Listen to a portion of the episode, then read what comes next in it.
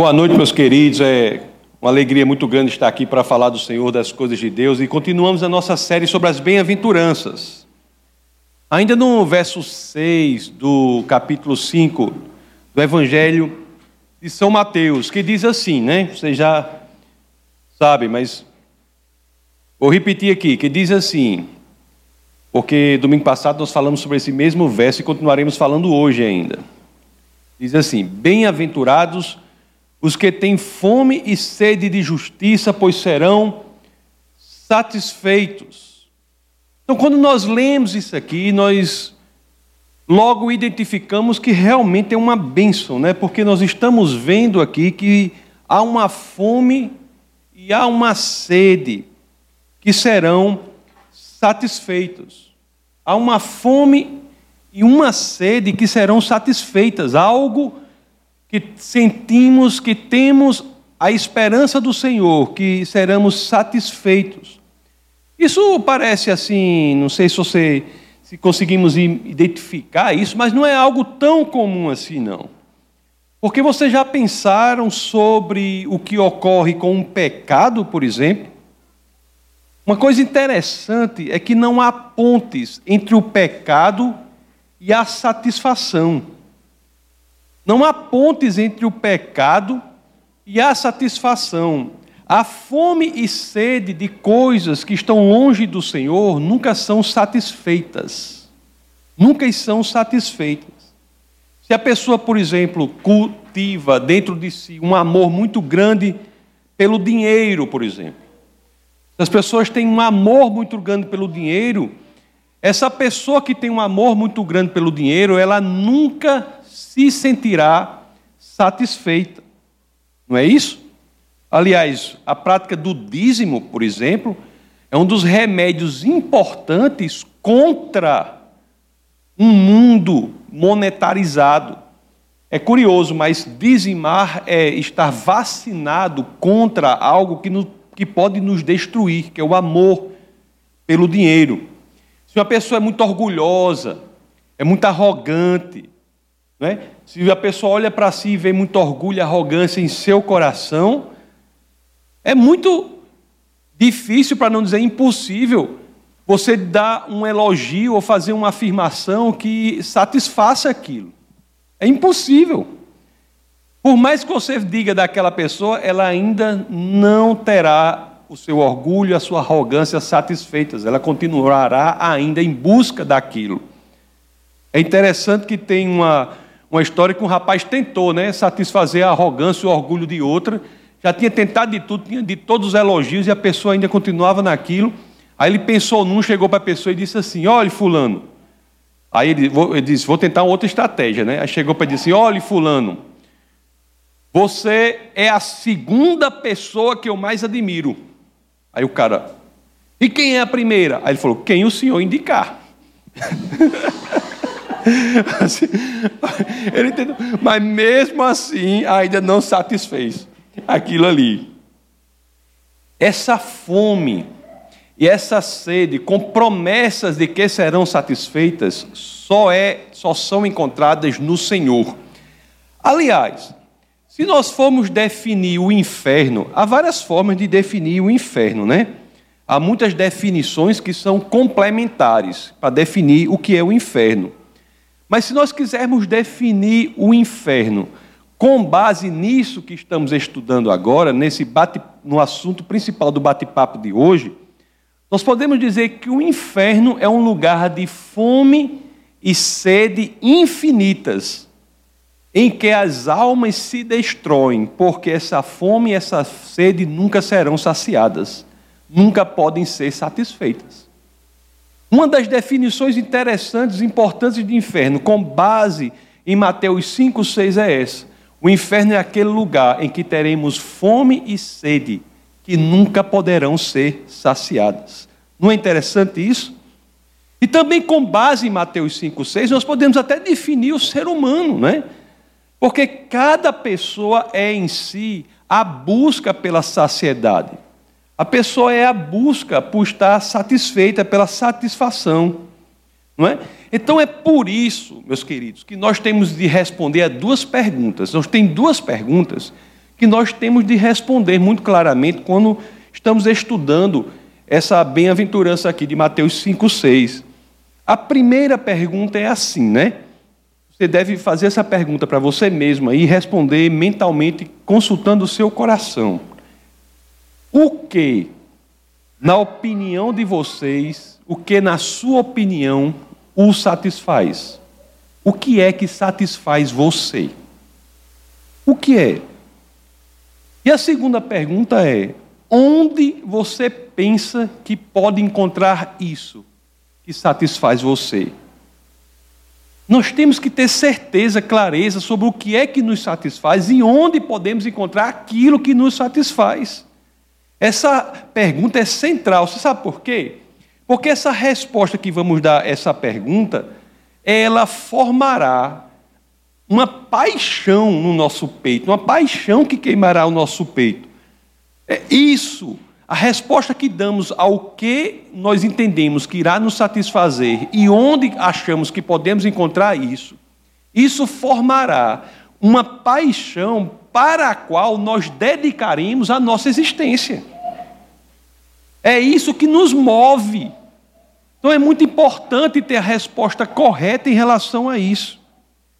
Porque várias podem ser as paixões, não é isso? Várias podem ser as paixões, mas a Bíblia diz uma coisa sobre um tipo dessa paixão, que é o verso 5, 6 novamente. Bem-aventurados os que têm fome e sede de justiça, pois serão satisfeitos. O que que Jesus está ensinando aqui? Jesus está ensinando o seguinte: se nós conseguirmos cultivar em nós a fome e a sede, a busca pela satisfação da justiça, das coisas de Deus, a promessa é que isso será satisfeito. As outras coisas não serão satisfeitas. Essa é a única paixão que será totalmente satisfeita. A Bíblia, meus amados, sempre nos diz assim, né? Que Deus é aquele que satisfaz o sedento que satisfaz o faminto. Na, em Salmos, capítulo 107, verso 9, as Escrituras dizem isso literalmente: dizem assim, porque ele sacia o sedento e satisfaz plenamente o faminto. E aqui é que tem esse paradoxo. Porque Jesus fala de uma fome e de uma sede que serão satisfeitas. A bênção, é interessante quando nós lemos isso aqui, porque a bênção não está na satisfação, mas em ter fome e sede das coisas de Deus, ter fome e sede de justiça. Aquele grande escritor chamado Lloyd Jones, ele diz assim: o cristão é aquele que ao mesmo tempo está faminto e sedento e será satisfeito. Então é por isso que essa prática ou essa ideia de aprender como crescer em fome e sede de justiça é um passo central para a nossa caminhada cristã. Isso é um passo central para a nossa caminhada cristã. Nós temos de aprender urgentemente como cultivar fome e sede de justiça. Como é que nós podemos fazer isso? Como é que nós podemos cultivar fome e sede de justiça? A primeira coisa que nós podemos fazer aqui, que nós temos que entender, é uma coisa. A fome é algo natural, né? Ninguém ensina ninguém a ter fome. Telzinho, quando era pequeno, você ensinou, Bruna, Telzinho a ter fome? Não, né? A fome é algo natural. Agora, o apetite é algo que nós podemos cultivar, que nós podemos moldar que nós podemos melhorar. Não é isso? Tem mães, por exemplo, eu acho que o caso de Bruna, é, o caso é esse, que não dá refrigerante para as suas crianças porque quer moldar o apetite da pessoa não tomar algo que é prejudicial à saúde dela. Então há escolhas práticas, há coisas práticas que podemos fazer para, para caminharmos essa caminhada de forma correta. Então a pergunta é: o que podemos fazer para moldar o nosso apetite? O que é? É promover uma dieta saudável. O princípio aqui é básico. a dieta que temos, ela forma, ela molda o nosso apetite. Tem uma pessoa que eu conheço que ele não comia, é, ele não gostava de comer salada. Aí ele resolveu comer salada. Aí ele comeu salada, comia salada, comia salada. No começo ele não gostava. No final ele está dizendo que está gostando de comer salada. Então, a dieta da salada, que ele começou não gostando, no final moldou o apetite dessa pessoa e ela pessoa passou a gostar de salada. Esse princípio é muito poderoso para a parte física, né? a gente fala muito sobre ele. Mas o que nós temos que aprender aqui é que esse princípio de que a dieta molda o apetite do nosso corpo também se aplica ao âmbito espiritual. Veja a igreja, por exemplo. A igreja é uma, uma coisa clara disso. E, aliás, essa é uma das responsabilidades principais do pastor, saber qual é a dieta da igreja, porque ele é responsável por isso, no sentido de que a dieta que ele dá para a igreja vai moldar o apetite da igreja. Olhe como é poderoso isso. Se você der uma dieta de entretenimento unicamente para a igreja, a igreja terá um apetite por entretenimento unicamente. Se você der uma dieta para a igreja que o tempo todo é só shows, por exemplo, a igreja terá um apetite por algo que é assim. Se for diferente disso, a, igreja sofrerá, assim não gostará. Da mesma maneira, você dê à igreja a dieta da palavra de Deus, a igreja, pouco a pouco, vai crescendo em seu apetite pela palavra de Deus. É por isso, meus queridos, que nós sabemos que é muito importante a dieta que temos para o nosso corpo, mas temos que saber também que é muito importante a dieta que damos para a nossa alma, não é? Por exemplo, tem muitos, tem muitos que não comem fast food, né? E, e estão corretos em fazer isso. Mas também tem de saber que o mesmo princípio deve ser aplicado à parte espiritual. Se, não, se, se entendemos que fast food não é bom para o corpo, também temos que saber que uma dieta de fast food não é boa para as nossas almas. Não podemos alimentar nossas almas com coisas assim. É muito importante, meus amados, nós termos uma igreja que cultiva a fome e a sede de justiça. É muito importante. Porque quando nós fazemos isso é que nós iremos crescer realmente em fome e sede de justiça. Mas há também outras estratégias, assim, mais comuns, mais práticas, também, que são importantes para crescermos nessa área. O princípio aqui, para que nós temos que ter cuidado, é o seguinte: o que, que às vezes nos atrapalha na fome e na sede de justiça?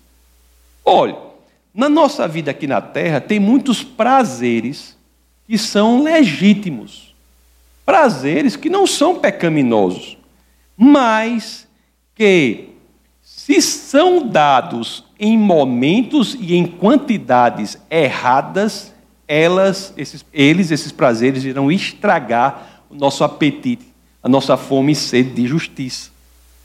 Por exemplo, mídia social. É uma coisa em si errada? A mídia social é em si errada? Não, não é errado. Você tem um Instagram, tem um Facebook, tem um não sei o quê, não é errado. Mas se a sua dieta for só isso, se você consumir uma quantidade errada disso e no tempo errado, ele, essa dieta irá consumir a sua alma. Temos que ter cuidado nessas coisas. Porque o que a gente consome, o que a gente tem como dieta espiritual, se torna o nosso desejo. Veja que eu não estou falando de coisas que são claramente erradas, não. Pode ser coisa como, por exemplo, assistir a um jogo de futebol, por exemplo. O que há de errado em assistir a um jogo? Em si não há nada. Mas se você se alimentar daquilo em quantidade e em momentos errados, você terá o seu apetite espiritual drenado pelo ralo. Nós temos que ter muito cuidado com isso, porque são coisas que não são em si erradas, mas o erro está na forma, na quantidade e no tempo em que aquilo é consumido. É exatamente aí que nós temos a importância da prática do jejum. Jejuar é algo importantíssimo para que possamos crescer em fome e em sede de justiça. É saudável, meus queridos, jejuar de vez em quando desses prazeres legítimos.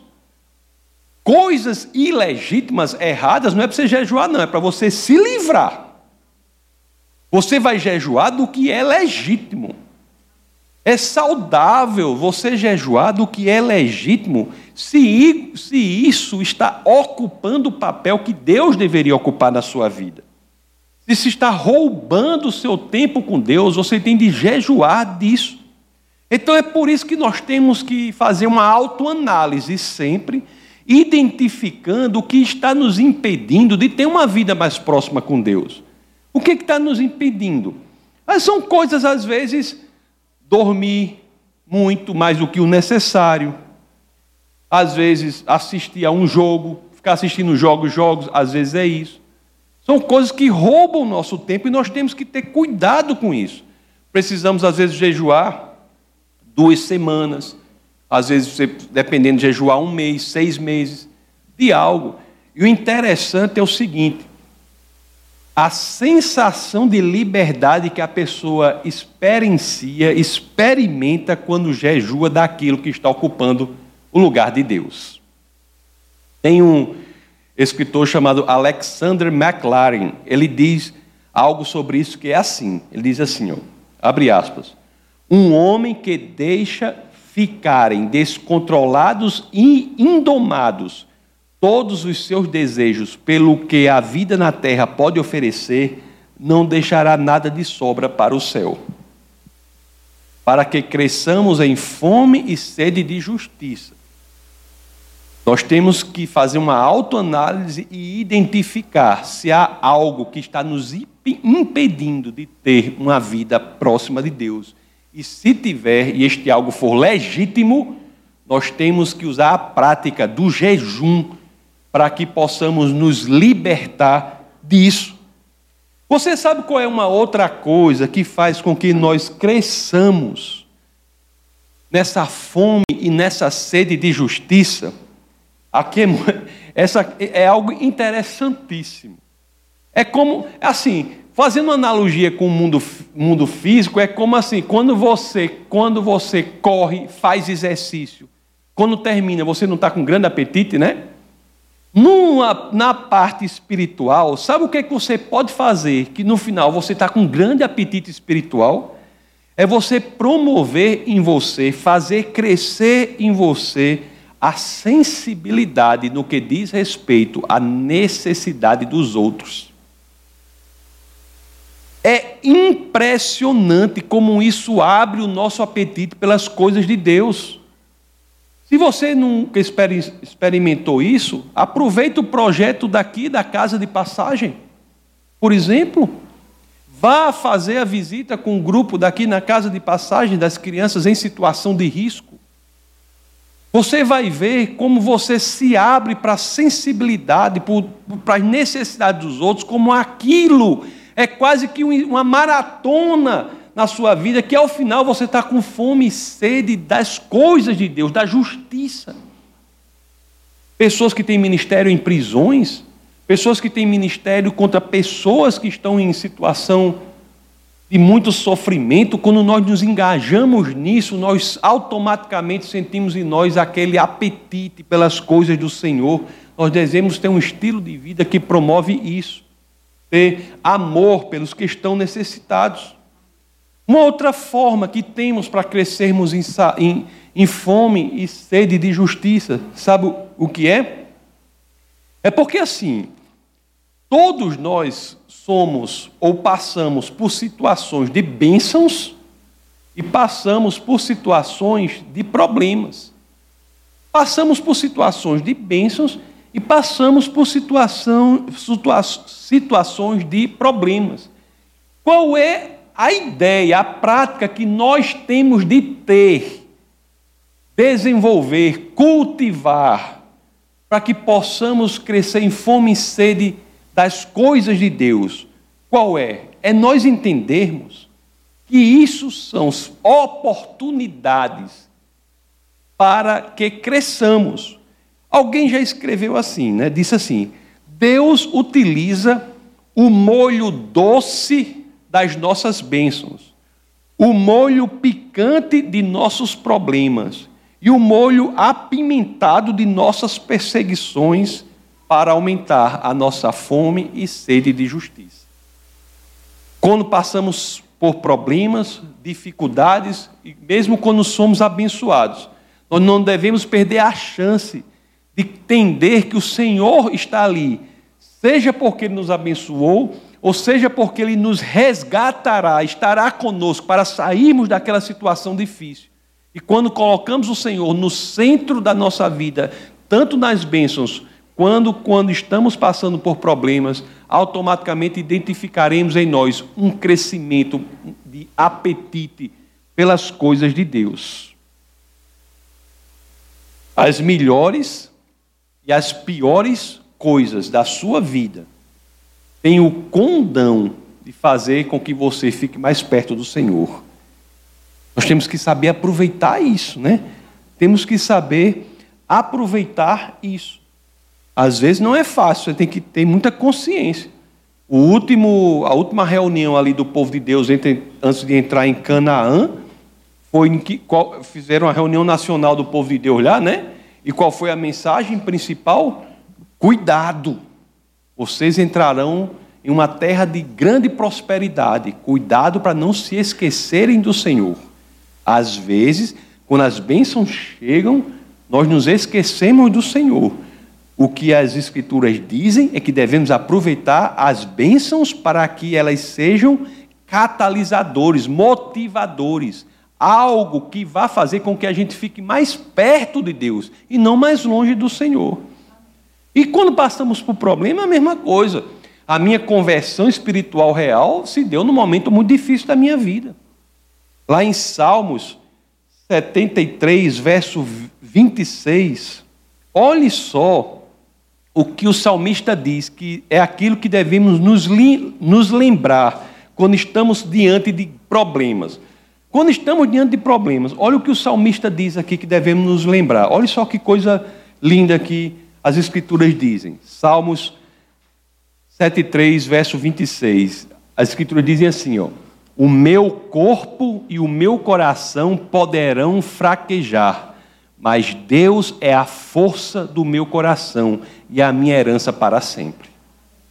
Estamos passando por dificuldade, é o momento de nos agarrarmos com Deus, nos tornarmos mais próximos dele, entendermos que estamos passando por dificuldade, mas espera aí, Deus é a força do meu coração. Olhe só, não é? E por fim, assim, fora isso, nós temos que saber o seguinte também, né? Nós também, às vezes, queremos crescer em fome e sede de justiça, e às vezes a gente se esquece que a gente pode confiar em Cristo para isso. Cristo também serve, também está disposto a fazer com que cresçamos em sede em justiça pelas coisas do Senhor, não é? é o, o, todos nós sabemos aqui que Jesus veio para salvar a nossa vida, não é? Mas não veio somente para isso. Lá em Mateus 1,21 diz: Ela dará à luz um filho, e você deverá dar-lhe o nome de Jesus, porque ele salvará o seu povo dos seus pecados. Nós sabemos disso. Mas o que nós temos que saber também é que Jesus não veio apenas para isso. Ele não veio apenas para isso. Assim, meus queridos, como nós confiamos, eu sei que tem os cristãos, e todos que são cristãos aqui, eu tenho convicção disso, que nós confiamos que Ele veio para nos salvar, para resgatar dos nossos problemas. Mas eu peço aqui que a nossa confiança seja um pouco alargada se nós confiamos nisso, vamos confiar também que Ele nos ajudará a crescer em fome e sede de justiça. Por que não? Por que não? Não é? É uma sede e fome maravilhosas, porque a gente já viu que elas serão fome e sede que serão satisfeitas. Olhe só o ápice. Qual é o ápice disso tudo? Quando crescemos em fome e sede de justiça, isso promove em nós o processo de querermos cada vez mais sermos parecidos com aquele que é a própria justiça.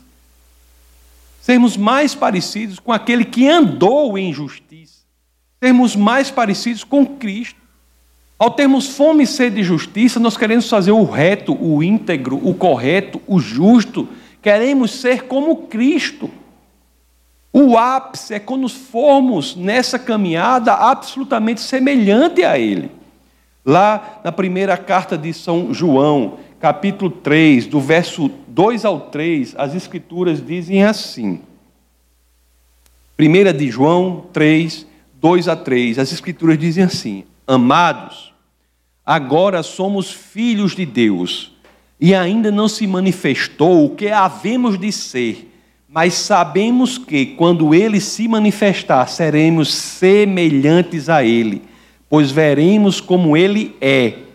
Todo aquele que nele tem esta esperança purifica-se a si mesmo, assim como ele é puro.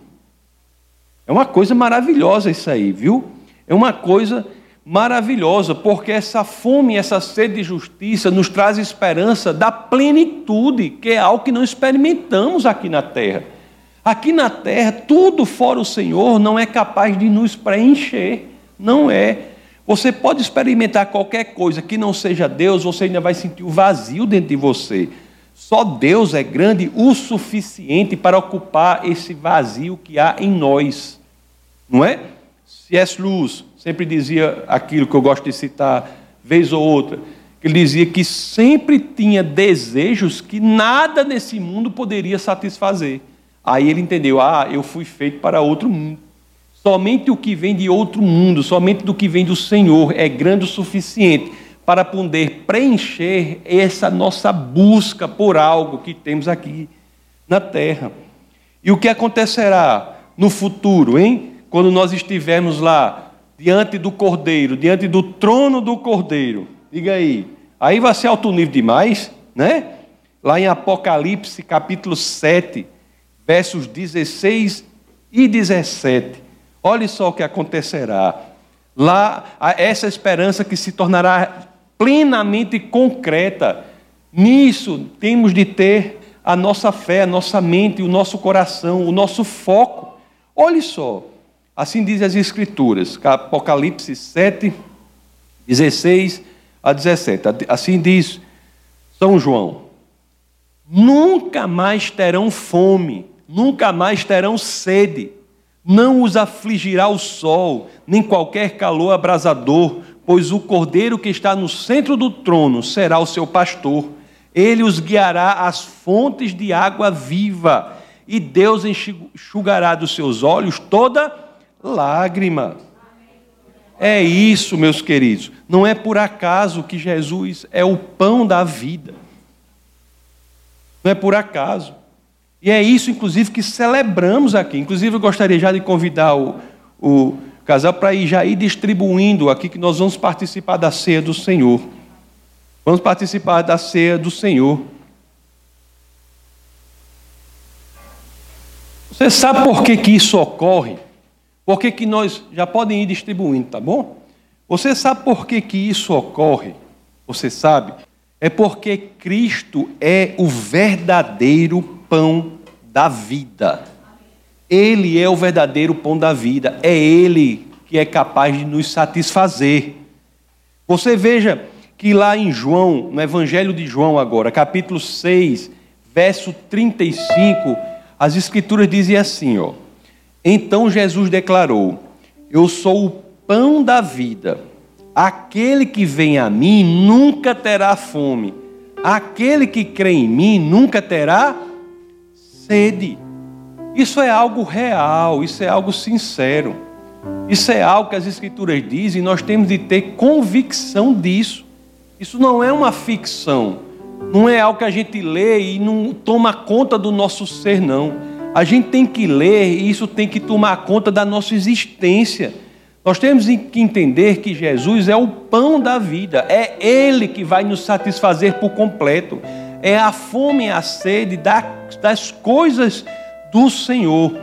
É hora, meus queridos, é o momento que nós temos aqui de alinhar as nossas paixões.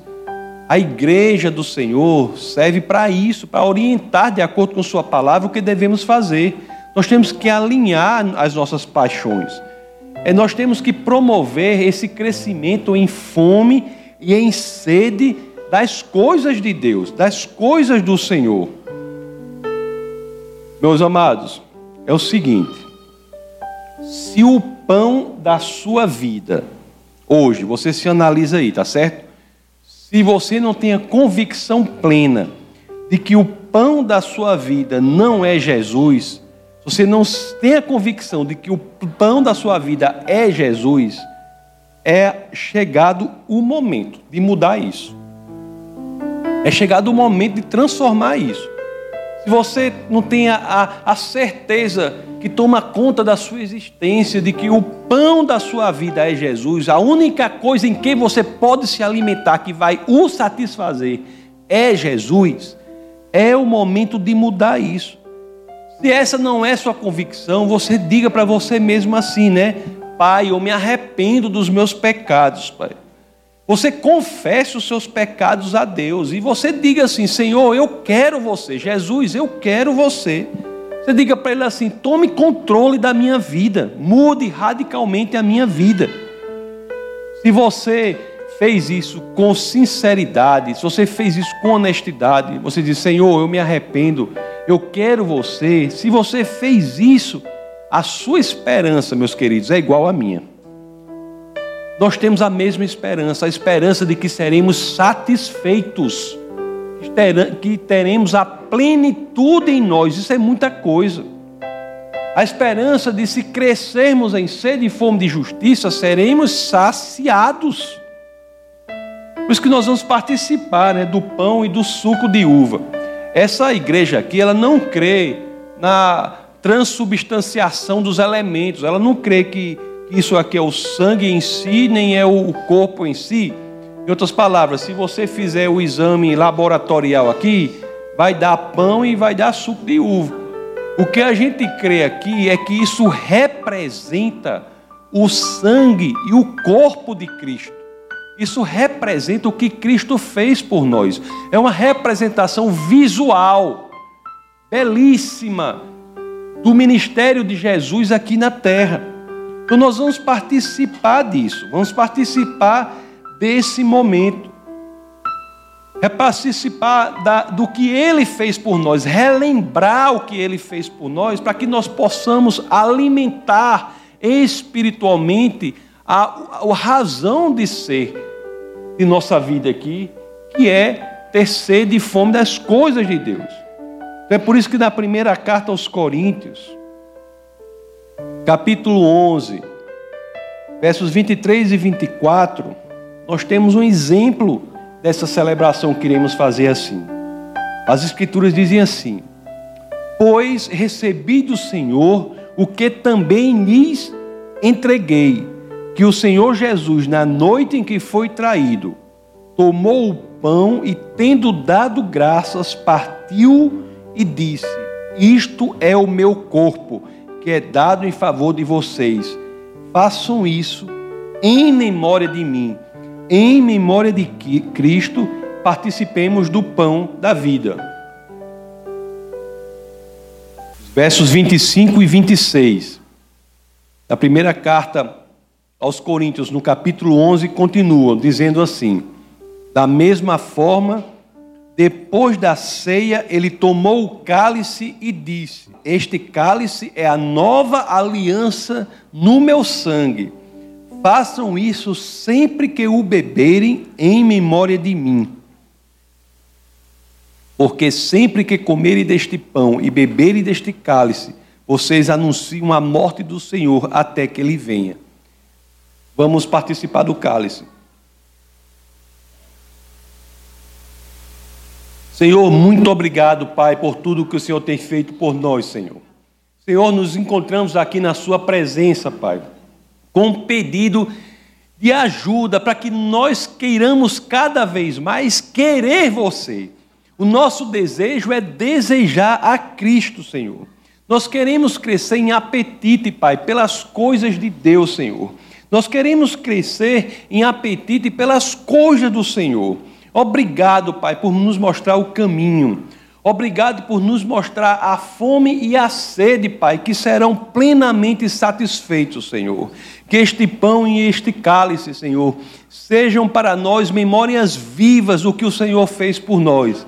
Que promovam em nós endireitamento, direcionamento, transformação, renovação, regeneração que tudo o que precisa ser feito diante da exposição ao sacrifício de Cristo por nós. E é assim, no nome de Cristo, no nome poderoso do nosso Senhor e Salvador Jesus Cristo, que todos nós aqui, em uma só voz, dizemos: Amém. Essa foi uma produção do Ministério Internacional Defesa da Fé um ministério comprometido em amar as pessoas, abraçar a verdade e glorificar a Deus. Para saber mais sobre o que fazemos, acesse defesadafé.org.